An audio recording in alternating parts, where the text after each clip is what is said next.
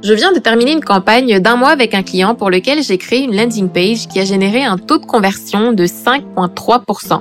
Donc pour vous donner un ordre d'idée, 5,3%, ça représente 3 points de plus que le taux de conversion moyen d'une landing page. Et ce n'est que le début.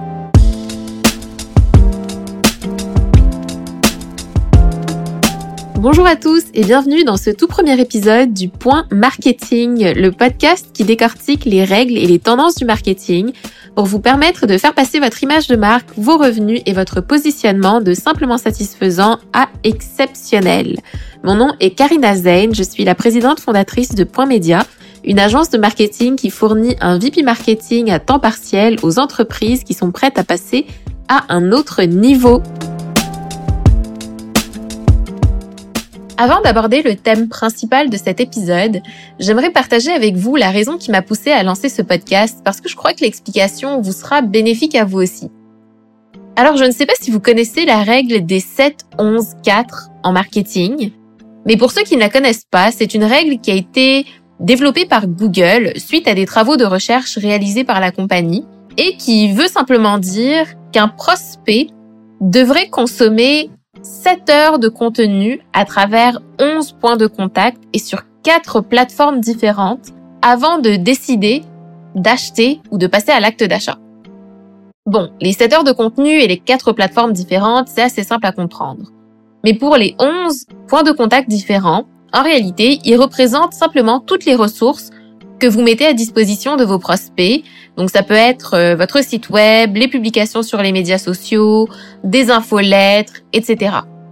Et donc ça faisait plus d'un an que je voulais consacrer du temps à la création de contenu pour mon entreprise, mais à chaque fois, je trouvais une bonne excuse pour ne pas le faire. Oh, j'ai pas le temps. Oh, je préfère me consacrer à mes clients. Et bref, le résultat est tel que je n'ai rien fait au niveau du contenu. Et donc en repensant à cette règle, je me suis dit qu'il fallait que je prenne le temps de créer du contenu sur différentes plateformes. Et c'est comme ça que cette idée de podcast est née. Alors je vous invite à réfléchir à cette règle et à mettre en place des actions pour mettre toutes les chances de votre côté pour acquérir plus de clients. Bon, après cette longue parenthèse, on peut euh, à présent passer au thème principal de cet épisode qui couvre les 13 éléments d'une landing page qui convertit. Je viens de terminer une campagne d'un mois avec un client pour lequel j'ai créé une landing page qui a généré un taux de conversion de 5,3%. pour vous donner un ordre d'idée, 5,3%, c'est 3 points de plus que le taux moyen d'une landing page et ce n'est que le début. Parce qu'en réalité, le secret en copywriting ou en rédaction persuasive, c'est d'itérer constamment pour améliorer sans arrêt le taux de conversion. Et donc cette expérience, en fait, m'a donné envie de partager avec vous les 13 éléments d'une landing page qui convertit. Croyez-le ou non, le copywriting ou la rédaction persuasive respecte des règles bien claires. La première règle pour la création d'une landing page qui convertit, c'est d'avoir un titre convaincant. Donc le titre est la première chose que vos visiteurs voient. Il doit être captivant et promettre une valeur concrète. Utilisez des mots puissants et une proposition claire. Par exemple, augmenter vos ventes de 50% en un mois. C'est spécifique et ça attire l'attention. Deuxièmement, faites une déclaration choc. Frappez fort dès le début. Commencez avec un fait ou une statistique qui défie les attentes. Par exemple, en marketing, je pourrais dire 68% des internautes estiment que le contenu partagé par les entreprises n'est pas intéressant. En passant, cette statistique est réelle. Ce genre de statistiques ou de phrases choc va créer un sentiment d'urgence et d'importance chez le prospect. Troisièmement, il faut définir le problème que vos prospects ont. Il y a sûrement plusieurs problèmes que vos prospects rencontrent, mais il faut que vous vous concentriez sur un seul problème, le problème principal. OK? On définit le problème, on montre qu'on comprend ce que vit le prospect. Par exemple, vous êtes chef d'entreprise et vous savez que le marketing est essentiel. Mais voici le problème, vous êtes submergé. Entre la gestion quotidienne de votre entreprise et la tentative de comprendre les complexités du marketing numérique, vous vous sentez un peu perdu. Vous savez que vous devez agir, mais par où commencer? Vous ne voulez pas embaucher quelqu'un de junior et bien que votre entreprise roule bien, vous ne pouvez pas vous permettre d'engager un VP marketing à 150 000 dollars par an. Donc ce genre de texte établit une connexion avec le lecteur qui se reconnaît dans les défis. Quatrièmement, il faut agiter le problème que vous venez de mentionner. Il faut que vous fassiez ressentir la douleur à votre prospect. Donc après avoir identifié le problème, il faut l'intensifier. Exemple, ce n'est pas juste une question de temps ou d'effort, c'est une question de résultat. Chaque jour, sans une stratégie de marketing efficace, c'est une opportunité manquée. Vos concurrents gagnent du terrain, capturent l'attention de vos clients potentiels et le pire, vous pourriez dépenser des sommes considérables en tactique marketing inefficaces, gaspillant non seulement votre budget, mais aussi votre temps précieux. Sans une direction claire, votre entreprise risque de stagner, voire de régresser dans un marché de plus en plus compétitif. Vous voyez, ce genre de texte augmente le désir d'une solution. Cinquièmement, on va présenter la solution. D'abord, on identifie le problème, ensuite on l'intensifie et enfin, on apporte une solution. Présentez votre produit ou votre service comme la réponse au problème de votre prospect. Par exemple, dans mon cas, nous offrons les services d'un VP marketing à temps partiel aux moyennes entreprises qui sont prêtes à passer à un niveau supérieur dans leur présence en ligne, leur marque employeur, leurs revenus et leur image de marque. Sixièmement, on utilise des listes à puces pour susciter la curiosité. Décomposez les avantages clés de votre offre dans une liste. OK?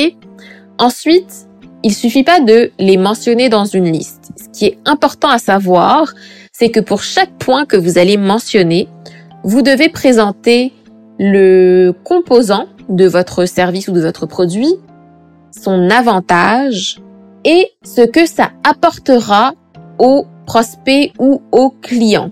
OK? Je vous donne un exemple précis.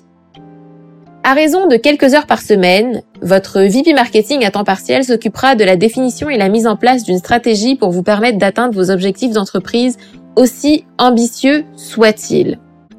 Donc là, j'ai présenté un composant de mon offre de service.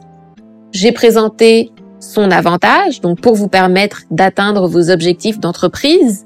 Mais je n'ai pas encore parlé de ce que ça apporterait aux clients ou aux prospects. Parce qu'en réalité, pourquoi est-ce que quelqu'un veut générer plus de revenus? On veut en général générer plus de revenus pour avoir, pour mener la vie de nos rêves. On veut générer de plus de revenus pour pouvoir s'acheter la maison de nos rêves, pour pouvoir acheter la voiture de nos rêves, voyager dans les destinations qui nous font rêver, pouvoir euh, permettre à nos enfants d'aller dans les meilleures écoles, leur permettre euh, de pouvoir faire toutes les activités qu'ils désirent, même si elles coûtent très cher. Donc en réalité, on veut générer plus de revenus, pas pour le simple fait de générer plus de revenus, à cause du style de vie que ces revenus peuvent nous offrir. Tout ça, ce sont des points qu'on peut mentionner.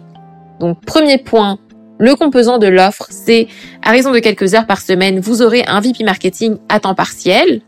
L'avantage, c'est que cette stratégie ou cette personne va vous permettre d'atteindre vos objectifs d'entreprise. Et ce que ça vous fait à vous, c'est que en engageant un VP marketing à temps partiel, vous allez générer plus de revenus et plus de revenus, ça veut dire enfin mener la vie que vous voulez. C'est-à-dire la voiture de vos rêves, la maison de vos rêves, les destinations de vacances de vos rêves, etc. Ça, c'était le sixième point. Septième point, déclaration de crédibilité. Pourquoi est-ce que vos clients ou vos prospects devraient vous faire confiance? Il faut que vous partagiez votre expertise avec des témoignages de clients. Huitième point, la preuve. Il faut que vous montriez pourquoi est-ce que vos clients ou vos prospects devraient vous choisir. Incluez des études de cas, des témoignages ou des données statistiques. Neuvième point, faut que vous parliez de votre offre et de vos prix. Faut que vous ayez une proposition claire et que vous soyez transparent et direct.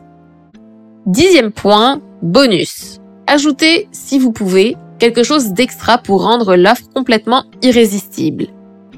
Onzième point, une garantie. Éliminez le risque le plus possible en offrant une garantie pour rassurer le prospect. Douzième point, appel à l'action. Votre appel à l'action doit être clair, convaincant et facile à trouver. Treizième point, ajouter un PS. Le PS, c'est le dernier mot. Il rappelle l'offre, il rappelle le bonus, ou il rappelle une statistique manquante. Donc il rappelle pas une statistique manquante, il donne une statistique manquante. Voilà.